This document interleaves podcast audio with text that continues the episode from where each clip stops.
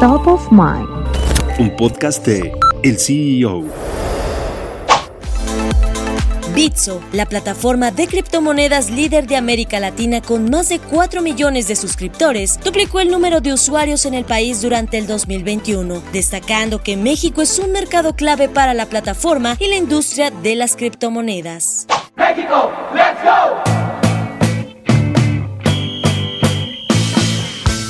A principios de enero, Bitso dio a conocer que sería el nuevo patrocinador de la Selección Nacional Mexicana de Fútbol, lo cual convirtió a la selección en el primer equipo miembro de la CONCACAF en tener un patrocinio oficial de una empresa de criptomonedas. Uno de los objetivos de Bitso es fomentar el uso de las criptomonedas en el mundo deportivo, además de hacer que las personas tengan un acceso fácil y simple a esta tecnología, así como las ventajas, seguridad y confianza que este sector está consolidando. Directivos mencionaron que Bitso buscaba desarrollar en 2021 la primera colección de NFTs con la selección mexicana, en vista de que esta innovación ligada a criptomonedas se ha vuelto muy popular en el último año.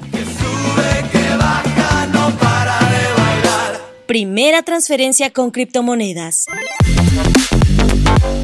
finales de enero, el unicornio de criptomonedas hizo posible las primeras transferencias con monedas digitales de una jugadora de Tigres, uno de los equipos de fútbol más populares actualmente. De acuerdo con Bitso, este anuncio buscaba que el fútbol mexicano prospere en una economía digital y global y el equipo femenino de Tigres en el primero en México en realizar una transacción de este tipo para traspasar a una jugadora al extranjero.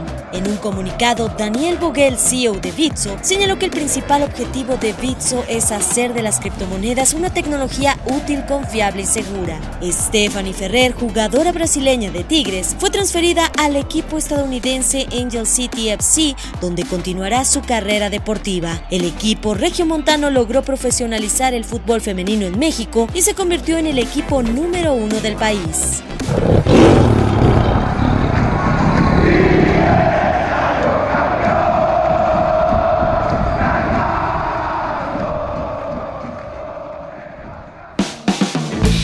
Gracias por escucharnos y los invitamos a consultar más información de noticias, tecnología y negocios en el CEO.com, arroba el CEO-bajo en Twitter y el CEO en Instagram. Soy Giovanna Torres, nos escuchamos la próxima.